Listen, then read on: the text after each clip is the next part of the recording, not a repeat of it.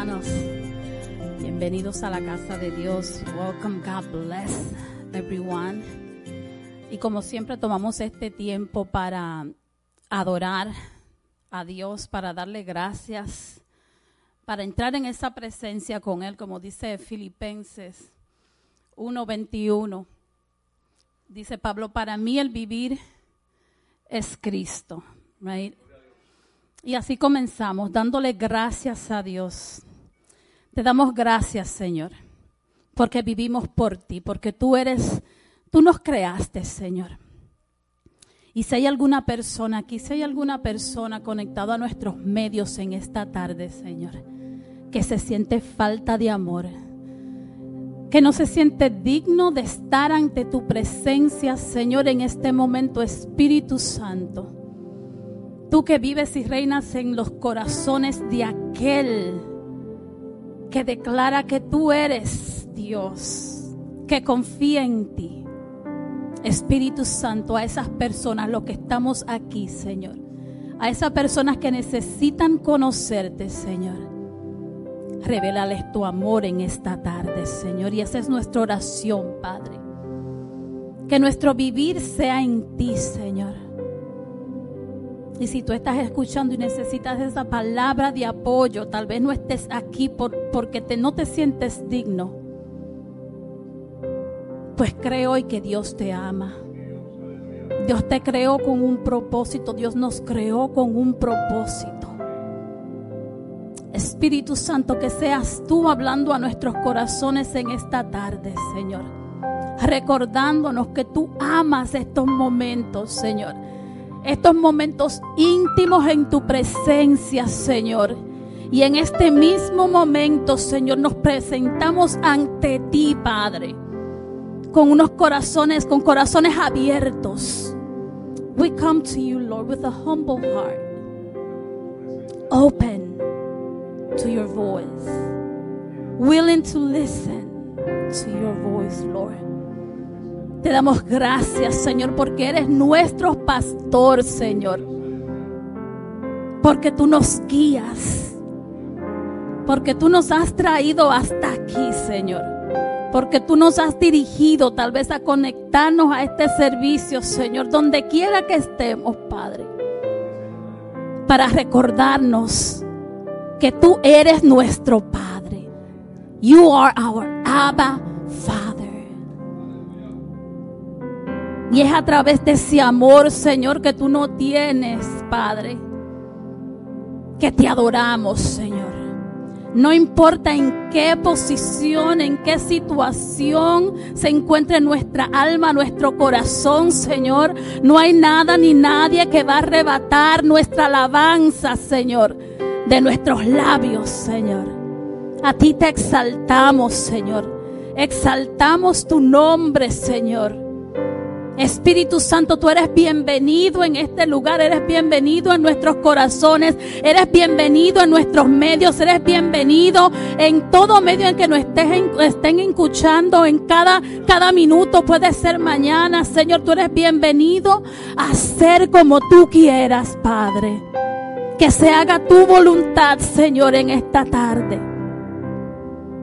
Señor, prepara la atmósfera, Padre para que tengamos un encuentro personal contigo, Señor, para que tú transformes corazones, para que tú transformes mentes para que tú transformes nuestra alabanza, Señor, para que tú cambies nuestro lamento en llanto, Señor, para que tú remuevas todo cansancio, para que tú remuevas toda distracción, Espíritu Santo de Dios. Muévete en este lugar, muévete en nuestros corazones.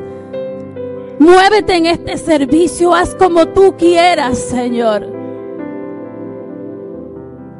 Revélanos, Señor que no es por nuestro conocimiento, que no es por cuán bonito hablemos, que no es por cuán bonito prediquemos, pero es el poder de tu Espíritu Santo que se mueve y se manifiesta a través de nosotros, Señor, a través de tu palabra, a través de la adoración, a través de cada oración, es tu Espíritu Santo hablando y rompiendo y moviendo y quitando todo lo que tiene que estar fuera, Señor. Para que tú tomes el lugar, Señor. Para que tú reines, Padre. A ti te entregamos este servicio. A ti ponemos este servicio, Señor. Lo ponemos en tus manos. Ponemos cada detalle, Señor. Cada nota, Señor, que se toque. Cada cántico, cada himno, Señor. Cada palabra cada palabra de bienvenida que nuestro sugiere, Señor, que sea tu Espíritu Santo moviéndose. We acknowledge you, Lord. We acknowledge your presence, Holy Spirit, in this place. We acknowledge your presence, Lord. Do as you please today, Mira aquellos que no están aquí, Señor. Cualquiera que sea la razón, Señor. Tócalos donde quiera que estén, Señor. Si es por enfermedad, tú eres más grande que la enfermedad, Señor. Si es por algún problema, tú eres más grande que el problema, Señor. Si es por cualquier falta de transporte, Señor, tú llegas a todos sitios, Señor. Tuyo es el poder, tuyo son los cielos y la tierra, Señor. Tú buscas el medio, tú buscas el camino, Señor. Todo lo hacemos, Señor, como tú quieras, a la hora que tú quieras, en el tiempo que tú quieras, Padre. Gracias, Señor. Gracias por tu presencia, Señor. Gracias por tu amor, Señor. Gracias por tu fidelidad, Padre. Salmo 57. 5 dice, exaltado sea sobre los cielos, oh Dios, sobre toda la tierra sea tu gloria, Padre. Declaramos que tu gloria nos cubre en esta tarde, Señor. Declaramos, Señor, que tu gloria está en este lugar, Señor, guiándonos, dirigiéndonos, Señor, sanando heridas, sanando enfermedad, Señor aquel que se siente abatido, Señor. Que tu gloria, Señor, lo cubra en este mismo momento en el nombre de Jesús, Señor. Que tu gloria comience a salir, Señor, comience a desbordarse, Señor en los cielos y en la tierra. Señor, recibe nuestra alabanza. Recibe nuestra alabanza. Vamos a adorar a Dios, aunque sea un segundo. Vamos a exclamar su nombre. Vamos a decirle cuán grande es. Provoquemos que el trono de Dios se mueva. Provoquemos que los ángeles, los ancianos, todos, la tierra, los árboles, todo lo que Dios ha creado. Alabe su santo nombre, Señor. Que en medio de la adoración, Señor, ocurren grandes cosas. Es en medio de la adoración, Señor. Que entramos en tu presencia, Señor. Queremos estar en tu presencia, Padre. Queremos rendirnos ante tu presencia, Señor. En el nombre de Jesús, Señor. Tú amas cuando estamos ante ti, Señor. Aquí estamos, Señor. Aquí estamos, Señor, rendidos a tus pies, exclamando que sin ti no somos nada, Padre. Sin ti no somos nada, Señor. Sin ti no podemos seguir adelante. Sin ti no podemos alabar. Sin ti no hay iglesia, Señor. Oh, Santo Dios. Santo Dios, cubre cada necesidad, Señor. Que a través de la alabanza, Señor,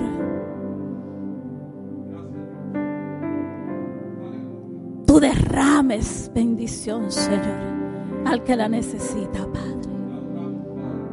Satura este lugar, Señor, con tu presencia. Satura este lugar con tu presencia. Satura nuestros corazones, Señor. Que no haya corazón vacío, Señor. Solo mentes vacías, Señor, para que tu espíritu hable, para que tu espíritu fluya, Señor, para que tu espíritu ministre, Padre. Cúbrenos, Señor. Cúbrenos, Señor. Sella estas puertas, Señor. Sella, Señor. Que no entre nada, Señor, que no pertenezca, que no sea de tu reino, Señor. Entramos ante tu presencia, Señor. Entramos ante tu presencia, Señor. Dirígenos, Padre. En el nombre de Jesús. Psalm 119, verse 9 reads How can a young man keep his way pure? By guarding it according to your word. So, as Jenny prayed, my God, may our life be found in you, in Christ. May our life be you, Lord. May we reflect you in everything that we do and everything that we say. And we thank you that you don't leave us alone to do this, Lord. That you don't give us this direction and then expect us to figure it out on our own. But you've given us instructions, my God. You've given us a way to listen to you and to do as you say. So, my God, we ask that you continue to teach us through your word, continue to humble us by your word, continue to mold us by your word, Lord. Continue to increase our love for you, for time with you, for growing relationship with you, for your word, my God. Thank you that you give us your Holy Spirit to lead us, to instruct us, to help us to understand, to walk alongside us every single day. Thank you, my God, that you don't leave us alone in all of this, in any of this, even when we feel like it. We thank you, Lord.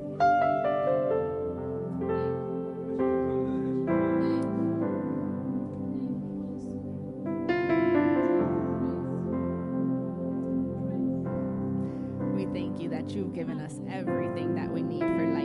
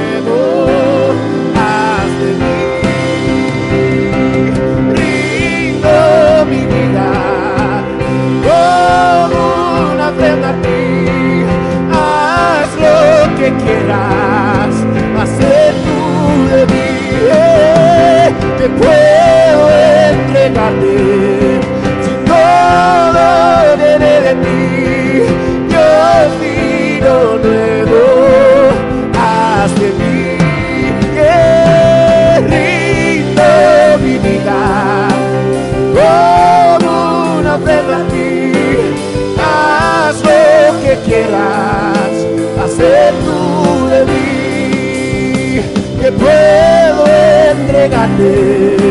Si todo debe de ti, yo vino nuevo, haz de mí total vino nuevo.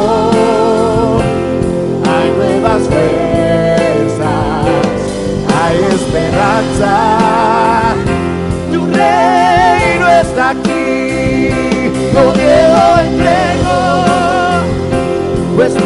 fuego, fuego arde en mí.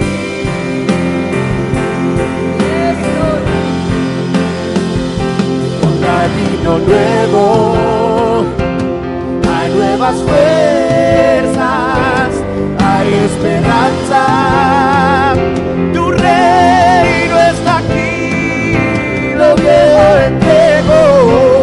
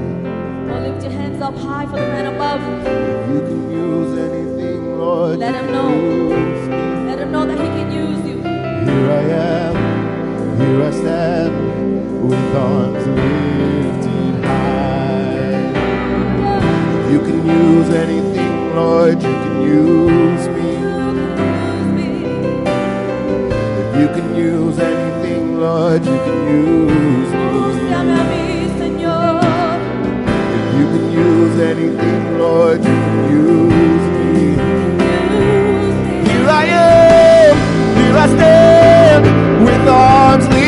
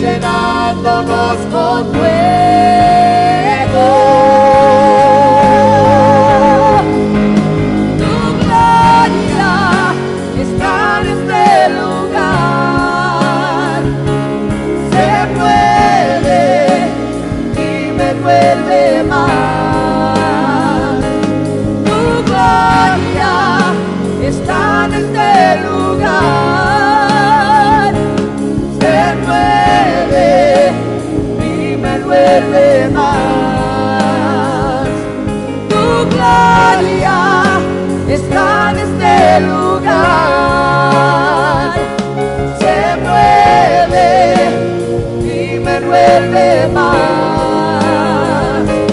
Tu gloria está en este lugar. Se mueve y me vuelve más.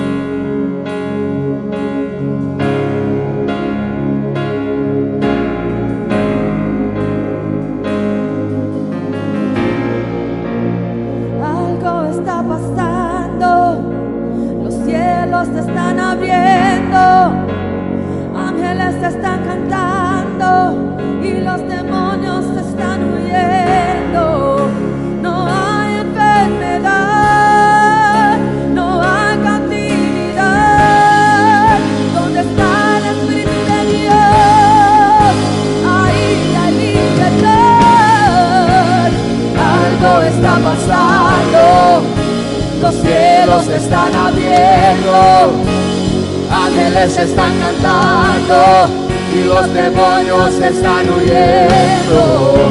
No hay enfermedad, no hay cautividad. ¿Dónde está el Espíritu de Dios? Ahí hay libertad.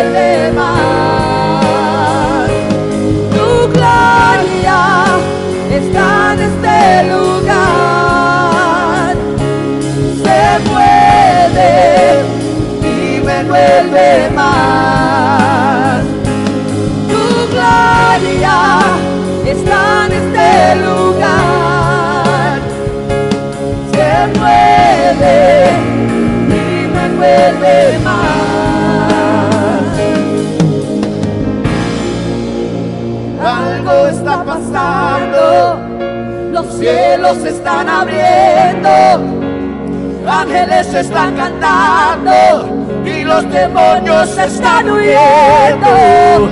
No hay enfermedad, no hay cautividad. ¿Dónde está el Espíritu de Dios? Ahí hay libertad. Algo está pasando, los cielos se están abriendo, ángeles están cantando y los demonios están huyendo. No hay enfermedad, no hay cautividad. ¿Dónde está el Espíritu de Dios? Ahí hay libertad. Algo está pasando, yes. los cielos se están abriendo, ángeles están cantando y los demonios están huyendo. No hay eternidad y no hay cautividad. ¿Dónde está el Espíritu de Dios? Ahí hay libertad.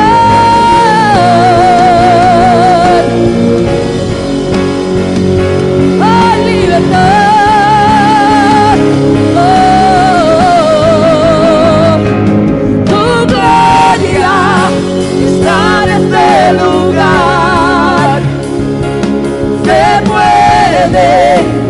y me envuelve más. Tu gloria está en este lugar.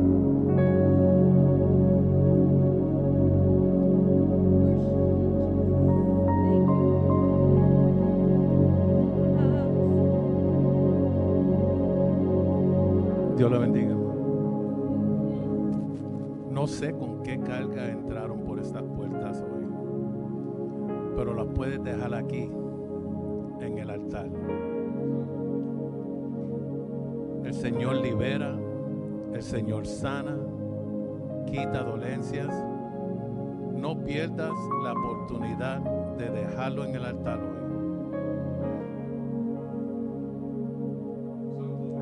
Gracias, Señor. Gracias, Señor. Hemos estado orando por muchas personas durante estas últimas dos semanas. Tenemos la amiga de Jackie, eh, Janice, la mamá. Un primo de mi hermana Gary, de, de- primo de, mami, se, llama Gary Núñez, sufrió un ataque al corazón. Un compañero de trabajo del el pastor, el hijo de Jolie Mella Jefferson, la familia de mi tío que perdió su hijo de 55 años, familia de, del sobrino de mi hermana eh, que falleció también esta semana pasada. Y aquí entre la casa ha estado enfermo Will, ha estado enfermo Humberto, so tenemos que seguir orando como familia ah, para nuestros hermanos. Los anuncios son los siguientes. Este miércoles, campo de guerra. Vamos a estar aquí afuera en la calle. Am, empezando aquí en el templo, vamos a orar primero nosotros y entonces salimos a la calle a las siete y media. No se olviden los que vayan a ir a patinar y a romperse los huesos con la hermana Naria. Esto es este viernes. Véanse con Nadia al terminar el servicio si quieren más información. Y por último, el retiro, no se olviden, es ah, octubre 6 al 8. Solamente queda una habitación. Si está interesado, si sabe de alguien que quiere unirse a nosotros al retiro, queda una habitación. Y por último, vamos a prepararnos para colectar la ofrenda. Eh, la hermana puede pasar. Señor, te damos gracias por esta oportunidad que tú nos das de entregarte a ti, Señor, de lo mucho que tú nos das a nosotros, Señor. Sabemos que tú abres puertas, Señor, y tú provees. Permite, Señor, que nosotros demos con alegría y agradecimiento en nuestros corazones. Señor, bendice esta ofrenda en tu dulce nombre. Amén. Bueno, los pastores siguen de vacaciones, regresan ya en esta semana y me ha tocado a, a mí traer la palabra en esta, en esta tarde. Y vamos a estar hablando de la sabiduría. Vamos a comenzar leyendo en Santiago, capítulo 3, del 13 al 18, perdón, se me olvidó despedir a los niños y a los jóvenes con sus maestros. Sé que se me iba a olvidar algo. Y lo tengo todo escrito también. Y con espejuelo.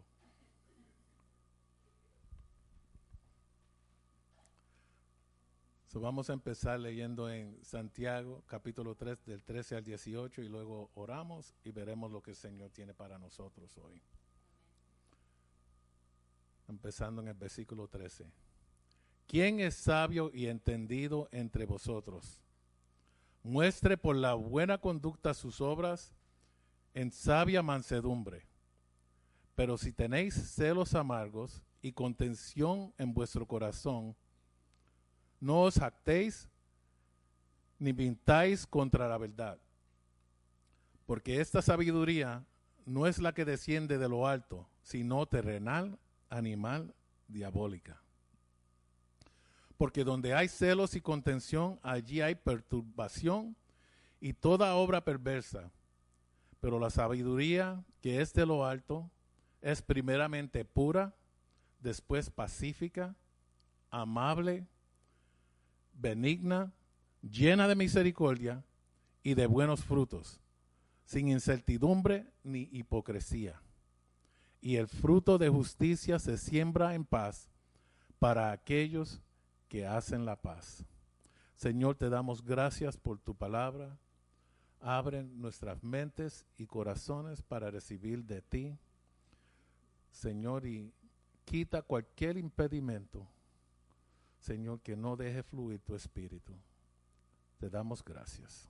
Amén. El título de- del mensaje es Mostramos sabiduría, pero no podemos mostrarla si no la tenemos. Hoy vamos a hablar sobre la distinción entre la sabiduría mundana y la sabiduría celestial y cómo obtenerla. A mirar este capítulo, notamos que hay dos encabecimientos principales que forman parte, que forman parte de, que no forman parte de la escritura, pero son títulos para separar el capítulo en dos secciones. La primera parte, 12 versículos, lleva por título La lengua. Y el segundo título cubre los versículos del 13 al 18 y es Sabiduría de lo alto. Y aunque no hemos leído el capítulo entero, vamos a tocar brevemente en los primeros 12 versículos, donde Santiago empieza con una severa advertencia para los maestros. Y también nos habla sobre nuestras palabras y el poder que pueden tener nuestras palabras en nuestras vidas. Pero yo creo que cuando adquieres sabiduría, la primera parte de este capítulo se cuida sola. So, no vamos a entrar mucho en la lengua. La segunda parte de este capítulo es mucho más breve y nos habla del contraste entre la sabiduría mundana y la sab- sabiduría de lo alto. La búsqueda de la sabiduría es una búsqueda eterna que recompensa al buscador con una vida de conocimiento, satisfacción y éxito personal. Estas son riquezas que nunca pierden valor con el tiempo. Y miremos cómo el versículo 13 comienza esta sección. ¿Quién es sabio y entendido entre vosotros? Muestre por la buena conducta sus obras en sabia mansedumbre. Santiago establece que la sabiduría es más que una cuestión de intelecto y conocimiento. Y muchos han concluido erróneamente que no pueden ser sabios porque no tienen la capacidad intelectual superior. Santiago, siendo judío, operaba desde la mentalidad de que la sabiduría tiene que ver con la influencia moral y espiritual de uno junta con las elecciones que uno hace. La sabiduría es una cuestión de voluntad y no solo de la mente. Y lo que Santiago dice acerca de la sabiduría es muy cerca a lo que dice Pablo acerca de la vida eterna, la vida llena del Espíritu Santo en Gálatas 5 del 22 al 23. Pero el fruto del Espíritu es amor, gozo, paz, paciencia, bondad, fidelidad, mansedumbre y dominio propio. No hay ley contra estas cosas. Tanto la sabiduría como la vida llena del Espíritu implican la sumisión, obediencia y dependencia de Dios del creyente. Y un paralelo aún más cercano al concepto de la sabiduría de Santiago, que habla Santiago, es el énfasis que hace el libro de Proverbios. El Proverbios 1.2 dice que Proverbios fue escrito para entender sabiduría y doctrina y para conocer razones pruden- prudentes. También dice que la sabiduría es un don de Dios. Y los que buscan fervientemente el conocimiento de Dios. Del mismo modo, Santiago nos dice que la sabiduría se le da a aquellos que de todo corazón buscan a Dios y piden sabiduría en medio de las pruebas, como predicó la hermana, la pastora Alice, hace dos semanas atrás. La sabiduría se demuestra por la vida moral y espiritual que es atractivamente hermosa, tanto para Dios como para los hombres. En el camino a la búsqueda de la sabiduría encontramos un tesoro de sabiduría espiritual y práctica que nos equipa para vivir nuestras mejores vidas. El conocimiento es importante, pero no logra crear un cambio transformador en nuestras vidas si no se convierte en acción. Voy a repetir. El conocimiento es importante, pero no logra crear un cambio transformador en nuestras vidas si no se convierte en acción. Knowledge is important, but it doesn't succeed in creating a transformative change in our lives if it is not converted into action. Es importante obtener una comprensión reflexiva y práctica de la característica fundamental de la sabiduría divina mencionada en el libro de Santiago. Mira lo que dice el verso 17 y 18. Pero la sabiduría que es de lo alto es primeramente pura, después pacífica, amable, benigna, llena de misericordia y de buenos frutos, sin incertidumbre ni hipocresía. Y el fruto de justicia se siembra en paz para aquellos que hacen la paz. Y más adelante vamos a mirar esos ocho, eh, estas ocho características de la sabiduría de lo alto un poco más cerca. Y el paralelo también que hay entre esta escritura y Mateo 5, las bienaventuranzas. Pero vamos a, a mirar primero, antes de eso, cuánto Dios valora sabiduría. Vamos a leer en Primera de Reyes 3, del 4 al 14. E iba el rey a Gabaón, porque aquel era el lugar alto principal y sacrificaba allí. Mil holocaustos sacrificaba Salomón sobre aquel altar. Y se le apareció a Jehová a Salomón en Gabón una noche en sueños, y le dijo Dios, pide lo que quieres que yo te dé. Salomón dijo, tú hiciste gran misericordia a tu siervo David, mi padre porque él anduvo delante de ti en verdad, en justicia y con rectitud de corazón para contigo. Y tú le has reservado esta tu gran misericordia, en que le diste hijo que se sentase en su trono, como sucede en este día. Ahora pues, Jehová Dios mío, tú me has puesto a mí, tu siervo, por rey en lugar de David, mi padre, y soy joven y no sé cómo entrar ni salir. Y tu siervo está en medio de, de, tu pueblo al cual tú escogiste.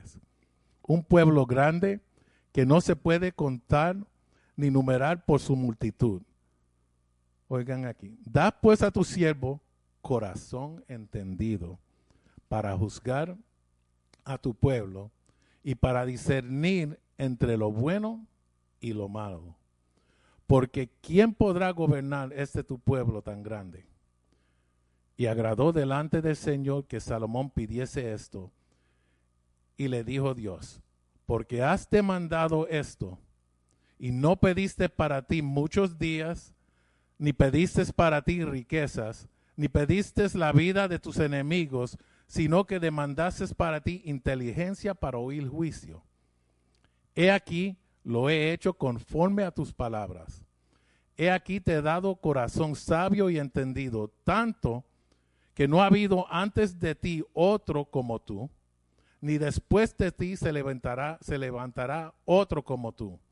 Y aún también te ha dado las cosas que no pediste, riquezas y gloria, de tal manera que entre los reyes ninguno haya como tú en todos tus días. Y si anduvieres en mis caminos, guardando mis estatutos y mis mandamientos, como anduvo David tu padre, yo alargaré tus días.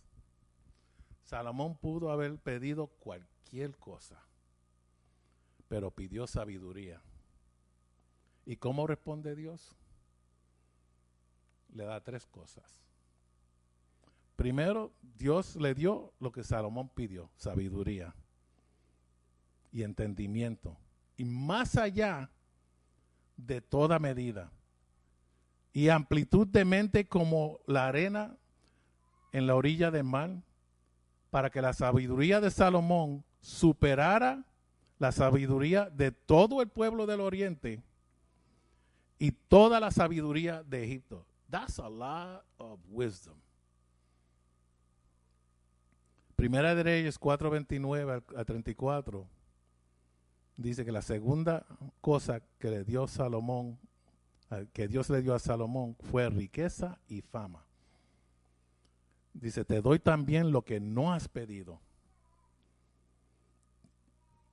Y Salomón sería conocido como el rey más rico de su época. La última cosa que Dios le dio a Salomón fue condicional. Él le dio una larga vida basada en la obediencia de Salomón. Los otros dos no tenían condiciones. Él iba a ser rico, con honor, iba a tener más sabiduría que nadie. Pero la última le dice, hay una condición. Y si andáis en mis caminos, guardando mis estatutos y mis mandamientos, como anduvo vuestro padre David, entonces alargaré vuestros días. It's a tall task to follow in David's footsteps. Pero cuando él pide sabiduría y no pidió riquezas, no pidió las cabezas de los enemigos, el Señor le plació darle mucho más de lo que pidió. Pero ¿cómo podemos distinguir entre la sabiduría mundana y la que viene de Dios?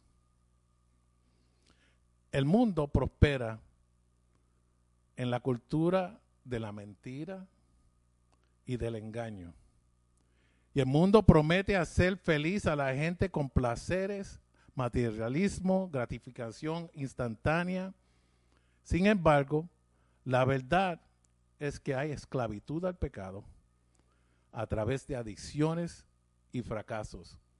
La palabra de Dios establece una clara distinción entre la verdad y la mentira. Si obedecemos su palabra, podemos evitar la trampa de los modales mundanos. Esa palabra, la característica de la mundalidad abarca obtener lo que queremos, cuándo lo queremos y cómo lo queremos. That's worldly wisdom. Give me what I want, when I want it, how I want it. El enfoque principal está en nosotros mismos y no en Dios u otras personas. Cuando reconocemos el pecado del egoísmo en nuestros corazones, lo que necesitamos hacer es confesar y arrepentirnos inmediatamente. Pero hay un problema. El atractivo de la concupiscencia de la carne, la concupiscencia de los ojos y el orgullo de la vida es lo suficiente sutil como para que podamos poner excusa en lugar de confesión. Las siguientes son las características que vemos en la sabiduría mundana basado en los versículos que leemos. Primero, celos amargos y contención. Ambition, selfish ambition, ambición egoísta. Una persona que, que tiene, que quiere algo tanto, que está enojada y odiosa, buscando lo de los otros. Tal fue el caso con Caín y su hermano Abel. Caín tenía una ambición egoísta y tenía envidia de, la relación que su hermano tenía con Dios, que terminó matando a su hermano. Ambición egoísta. Aspiraciones y metas que tienen que ver con el yo. Y a veces somos culpables de esto. A veces sin siquiera darnos de cuenta de lo que estamos haciendo, pro- programamos a nuestros hijos para que sean egoístamente ambiciosos. Cuando nuestros hijos están en la escuela secundaria y están listos para la universidad, ¿qué les decimos? Le hablamos sobre lo que va a hacer en el mundo o qué bien mayor van a hacer en este mundo. No. Hablamos con ellos y les decimos, necesitan una educación buena para que consigas un trabajo bueno, para que tengas mucho dinero, para poder jubilarte cómodamente. Eso es lo que decimos la mayoría de las veces. Lastimadamente esa es ambición egoísta. ¿Qué pasaría si le preguntáramos a nuestros hijos, ¿por qué Dios te puso en este mundo? ¿Qué tú estás haciendo en este planeta? ¿Qué papel quieres jugar en el reino de Dios? Tal vez debería ajustar tus planes para la universidad y tu, tu futuro basado en donde Dios te quiere y no solo cuánto dinero va a tener en tu cuenta bancaria. Y le voy a decir que si preguntamos así, la segunda parte del dinero y del buen trabajo va a venir igualmente como vino para Salomón. La segunda que característica es la jactancia, conceit and arrogance. La Biblia nos dice que aquellos que son arrogantes y tienen un corazón altivo son una abominación para él. Todo el que es arrogante de corazón es abominación para el Señor y estad seguro de que no quedará impune. Proverbios 16:5. ¿Es un pecado jactarse? El amor no se jacta. Como dice el versículo en Primera de Corintios 13:4. La jactancia es un pecado que tienes en sus raíces el orgullo. Es desear ponernos a nosotros mismos y a nuestros logros por encima de los demás. También habla de negar la verdad. Segunda de Timoteo 2:25, con gentileza corrigiendo a los que están en oposición. Si tal vez Dios les concede arrepentimiento que conduzca al conocimiento de la verdad. En última instancia, no importa si las personas niegan o suprimen la verdad de la palabra de Dios. Al final, todos se encontrarán cara a cara con la verdad. Y toda rodilla se doblará ante Él. So, eso de negar la verdad, un día nos vamos a venir cara a cara con el Señor. Y toda rodilla se doblará y toda boca confesará que Jesús es el Señor. Otra característica de eh, la sabiduría mundana es ser mundano. Son los mundanos los que no logran nada de valor eterno. Las personas que tienen una mentalidad mundana son del mundo y buscan sus deseos que no son de Dios. Ser mundano es miope. El mundo y sus deseos pasan, pero el que hace la voluntad de Dios vive para siempre. Primera de Juan 2.17. Otra característica, no ser espiritual. Y eso es simplemente estar completamente despreocupado por los valores cristianos, como si fuera un animal. Los animales no tienen valores, solamente existen. No saben del bien y del mal. Y finalmente, la sabiduría mundana es del diablo. Cuando Jesús estaba defendiéndose ante los fariseos en capítulo 8 de Juan, dice así. Jesús entonces les dijo, si vuestro Padre fuese Dios, ciertamente me amaráis. Porque yo de Dios he salido y he venido, pues no he venido de mí mismo, sino que Él me envió. porque no entendéis mi lenguaje. ¿Por qué no podéis escuchar mi palabra? Vosotros sois de vuestro padre el diablo. Y los fariseos tenían sabiduría. Y los deseos de vuestro padre queréis hacer. Él ha sido homicida desde el principio y no ha permanecido en la verdad, porque no hay verdad en él. Cuando habla mentira, de suyo habla, porque se, es mentiroso y padre de mentira.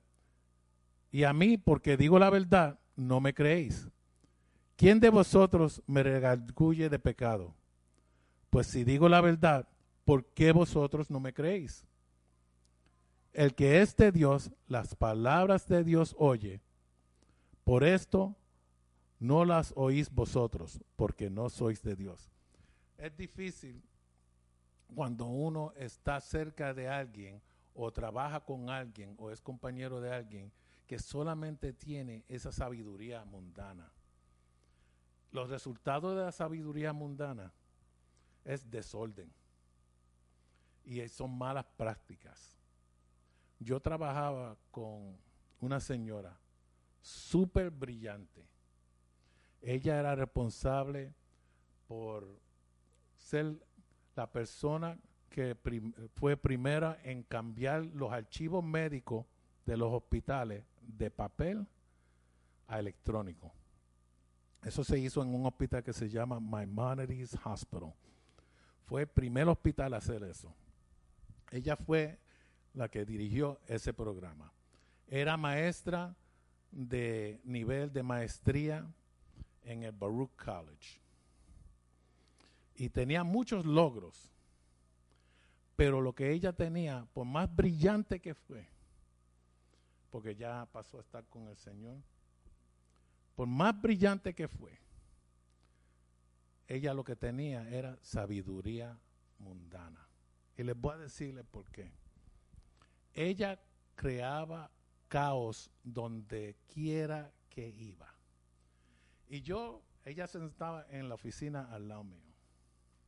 Y yo observaba. Ella le gustaba poner a los, gerentes de departamento en contra de cada uno.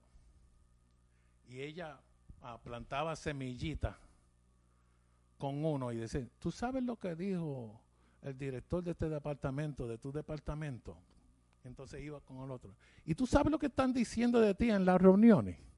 Y creaba el caos. Y yo estaba observando. Y un día me atreví a preguntarle por qué hacía eso. Porque yo veía todas esas peleas, pasaban al frente de mi oficina, los argumentos. Y ¿por qué que, que tú haces esto? Ella me dice, a mí me encanta el caos. A mí me gusta crear el caos. ¿Y tú sabes por qué? Porque en medio de ese caos yo puedo implementar mis decisiones sin que nadie se dé cuenta. Yo puedo implementar cambios mientras ellos están ah, preocupados por sus peleas. Yo estoy poniendo pólizas aquí y cambiando cosas sin tener que hablar con nadie. La sabiduría mundana traen malas prácticas y desorden. Worldly wisdom results in disorder and evil. Pero en contraste, esto es lo que dice Santiago, que son las características de la sabiduría celestial. Lo primero que dice acerca de esta sabiduría es que es pura. Es pura en sus motivos, sin motivos ocultos, ni agendas ocultas. En Mateo 5.8 Jesús habló acerca de la importancia de ser puros de corazón, también en nuestros deseos. Cuando dijo, bienaventurados los puros de corazón, porque ellos verán a Dios. Ya que Dios es puro, sus hijos también deben de buscar ser puros y santos como Él. Y si uno va a vivir en la presencia de Dios para siempre, entonces uno necesita ser puro, tal como Dios lo es. Segundo término que usa Santiago para describir esta sabiduría pacífico. Una persona que posee esta sabiduría vive en paz con los demás, no buscando sus propios caminos rebeldes que están en desacuerdo con los demás. Jesús también en el mismo Sermón del Monte habló sobre la importancia de nosotros como creyentes vivir en paz unos con los otros. Dijo, bienaventurados los pacificadores, porque ellos serán llamados hijos de Dios. Ya que Dios es pacífico y busca hacer las paces con el hombre pecador a través de su hijo, Jesucristo, nosotros como sus hijos también debemos de buscar vivir en paz unos con otros y tratar de ayudar a reconciliar a otros con Dios.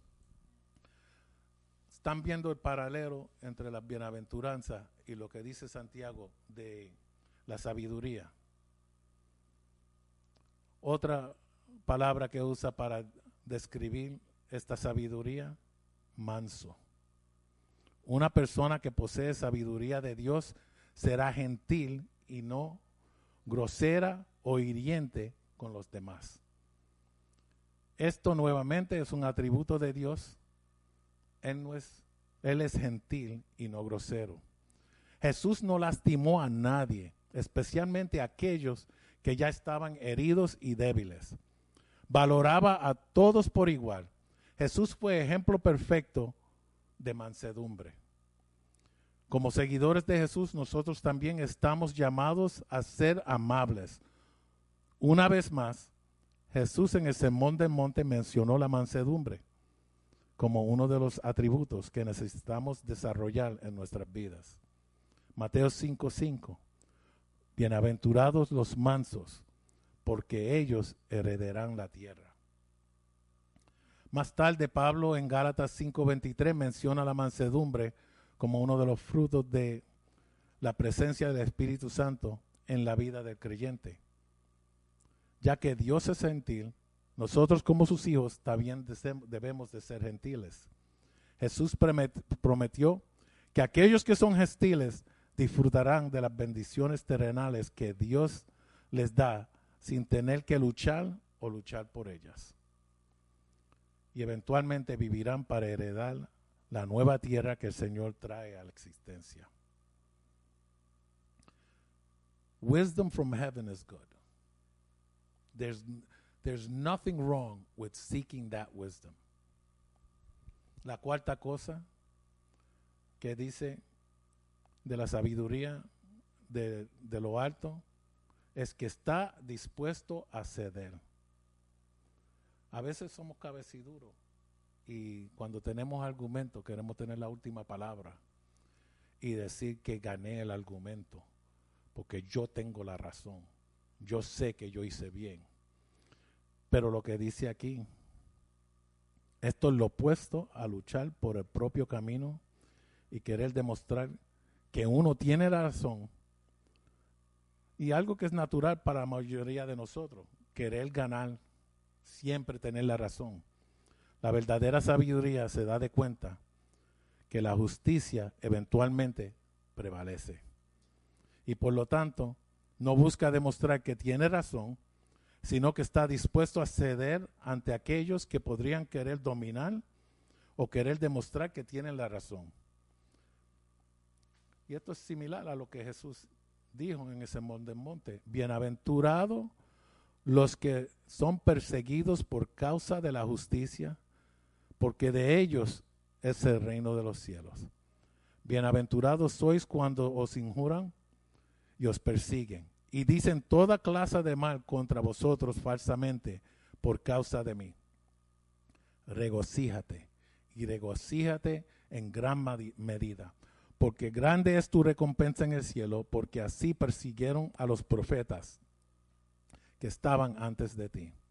Jesús mismo estaba dispuesto a ceder a las injusticias del hombre en nombre de todo el mundo cuando fue a la cruz a llevar nuestros pecados. Nosotros, por lo tanto, como seguidores de Jesús, debemos de estar dispuestos a ceder, incluso cuando estamos correctos, demostrando así sabiduría de Dios en nuestras vidas. el quinto término que él usa es lleno de misericordia.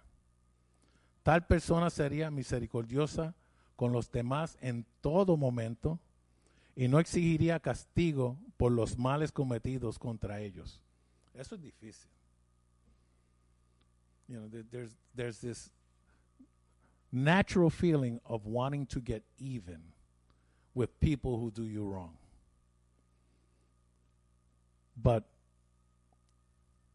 wisdom, heavenly wisdom, says you shouldn't look to get even. Están dispuestos a perdonar a aquellos que les piden perdón y tampoco guardar rencor. It's not, you know, I forgive but I don't forget. Aquí cuando uno perdona es perdón entero.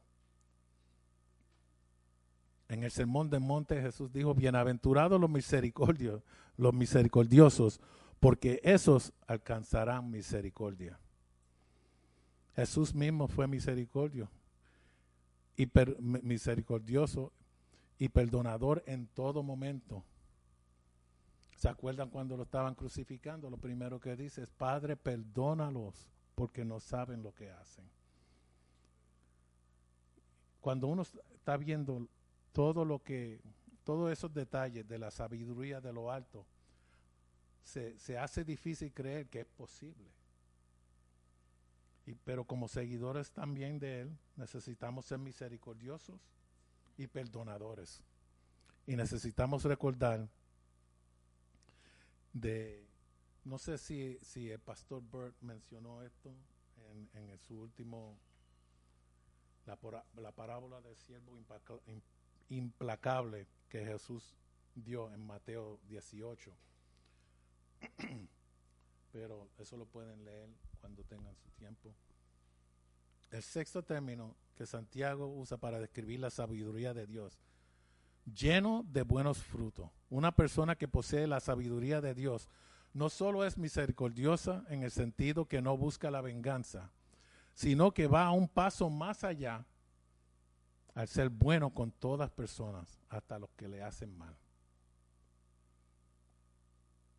Todo en la persona con la sabiduría de Dios es bueno.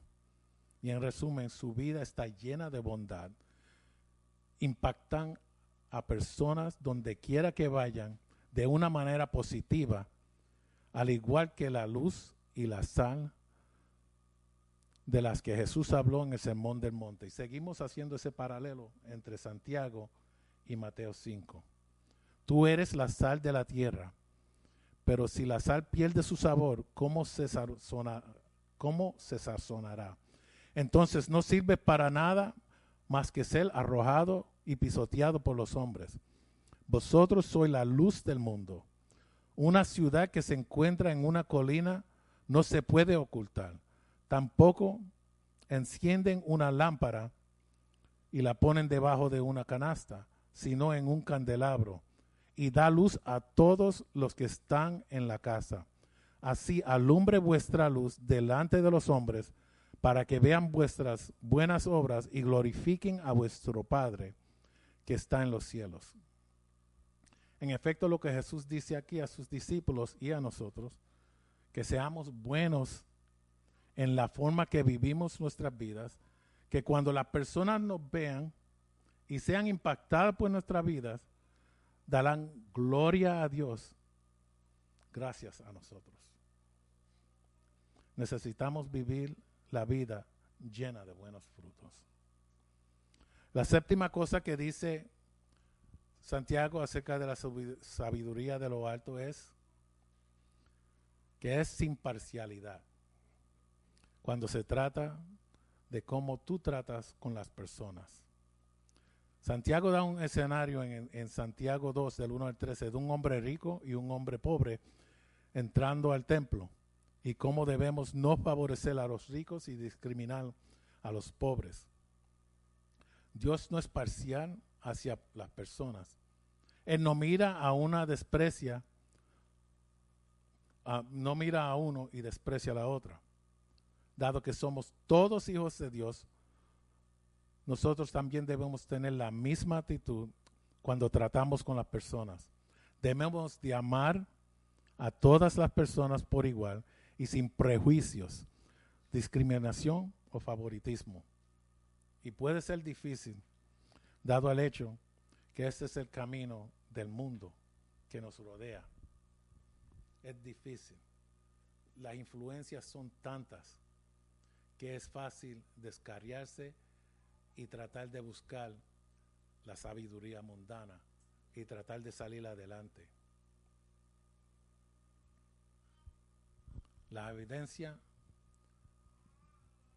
de poseer a la sabiduría del cielo es seguir sin parcialidad. La octava cosa que Santiago dice de la sabiduría, este está difícil también, es que es sin hipocresía. Todo acerca de Dios es genuino. There is no hypocrisy in God. Everything is genuine. There is nothing fake or false regarding God. No hay nada falso o no hay nada falso acerca de Dios. Dios no necesita impresionar a nadie. Y por lo tanto, no necesita fingir si- ser alguien que no es. Una de las principales razones de la hipocresía es debido a la necesidad de la aprobación de las personas.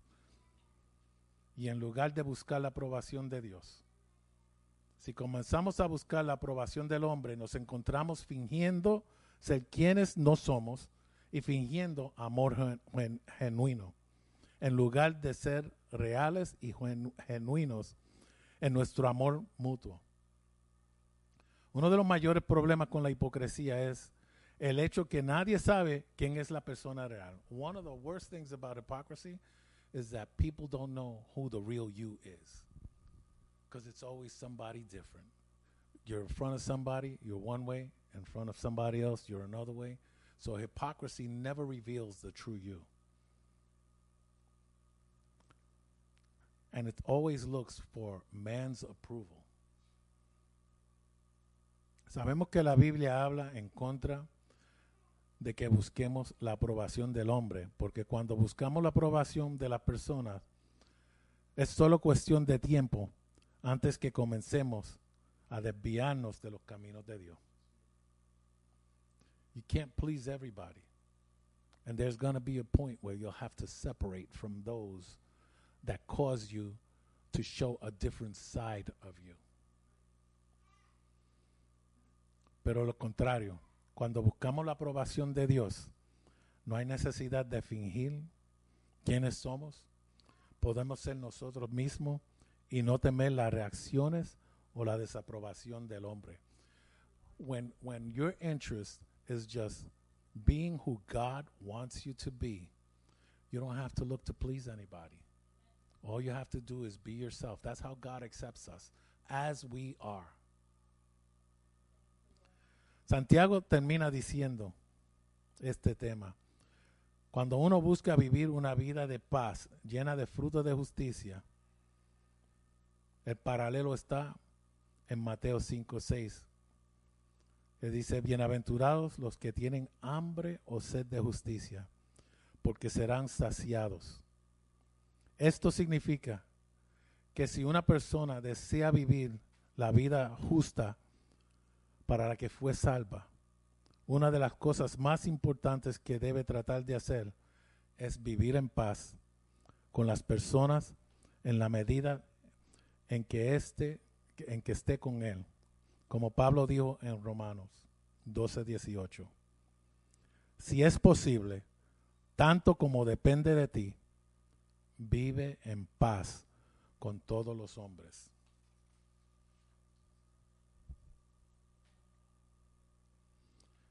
¿Quieres comenzar el proceso de adquirir algo que vale mucho más que el oro? Do you want to start the process of acquiring something that is worth more than gold? You can start by asking God for wisdom. Puedes comenzar pidiéndole a Dios sabiduría. Obtener sabiduría es lo más central para las necesidades humanas más profundas. El conocimiento de que existe el Dios que es poderoso y personal y está locamente enamorado con todos. El Dios que nos ha extendido a través de Jesucristo su Hijo la mano del perdón y la gracia. Él dice, vamos, toma esta mano y yo te ayudaré a hacer que tu vida funcione. God can help your life work the way it's supposed to work, the way He designed you to work, if you just ask for His wisdom. Ask for His wisdom. It's difficult making your decisions on a day to day basis, but when you rely on your own wisdom and your own intellect, things are bound to go wrong. But when you put yourself at the feet of the throne and you say, God, I can't do this by myself. I need some enlightenment from you. I need your wisdom. And God starts opening doors. You'll see a change in your life. The decisions you make won't backfire on you because God will support your decisions. Worldly wisdom leads to destruction and evil practices. But wisdom from above will get you the blessings in your life that you would never expect. ¿Estás listo para buscar esta sabiduría? Todo lo que tienes que hacer es pedirla. Salomón pidió sabiduría. Y cuando pidió sabiduría, Dios le dio más de lo que esperaba. So I don't know where you are in your walk with Christ today. No sé dónde tú estás en tu caminar con Cristo. Si a veces te ves um, favorando la sabiduría del mundo por encima de la sabiduría de lo alto, es hora de un cambio. Si necesitas oración hoy, si quieres buscar la sabiduría, aquí estamos para orar contigo. La sabiduría de Dios no engaña. Dios te ama como nadie más en este mundo y solamente quiere el bien para ti. Si tú pides esa sabiduría, Dios te la va a dar. Santiago el capítulo 1 dice, solamente tenemos que pedirla. Y a veces estamos tan preocupados con la vida diaria que no paramos y no reflejamos en que Dios puede darte esa sabiduría. Vamos a orar. Padre, te damos gracias. Gracias Señor por el libro de Santiago, que aunque a veces cuando leemos ahí parece que es el libro de los regaños, pero sabemos que tú mediante tu palabra nos quieres instruir y quieres lo mejor para nosotros. Permite, Señor, que nos acerquemos a ti, que podamos pedir tu sabiduría y vivir esas bienaventuranzas que tú nos has dado, Señor. Guarda nuestros corazones, nuestros corazones y nuestras mentes de la sabiduría mundana y ayúdanos a vivir, Señor, vidas que te agradan. Señor, perdónanos si hemos pecado, si hemos puesto tu palabra a un lado y hemos tratado de vivir nuestras vidas con esa sabiduría mundana. Señor, necesitamos todos los días de tu gracia. Y pedimos, Señor, que tú nos llenes de esa sabiduría de lo alto. Te lo pedimos en tu dulce nombre.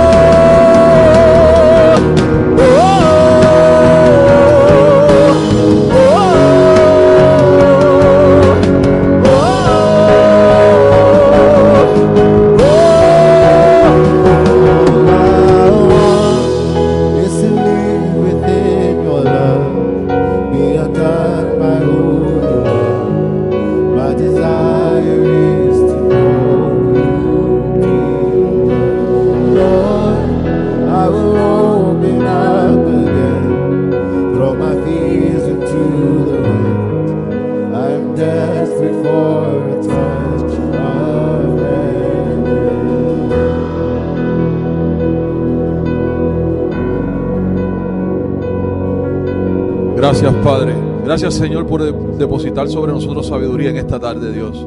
Te damos gracias, Señor. Permite que esa sabiduría celestial siga creciendo, aumentando cada día más en nosotros, Padre. Nos vamos a este lugar en este momento, Señor. Pero que tu presencia vaya con nosotros donde quiera que vayamos. Y esto te lo pedimos en el nombre del Padre, del Hijo y del Espíritu Santo. Amén.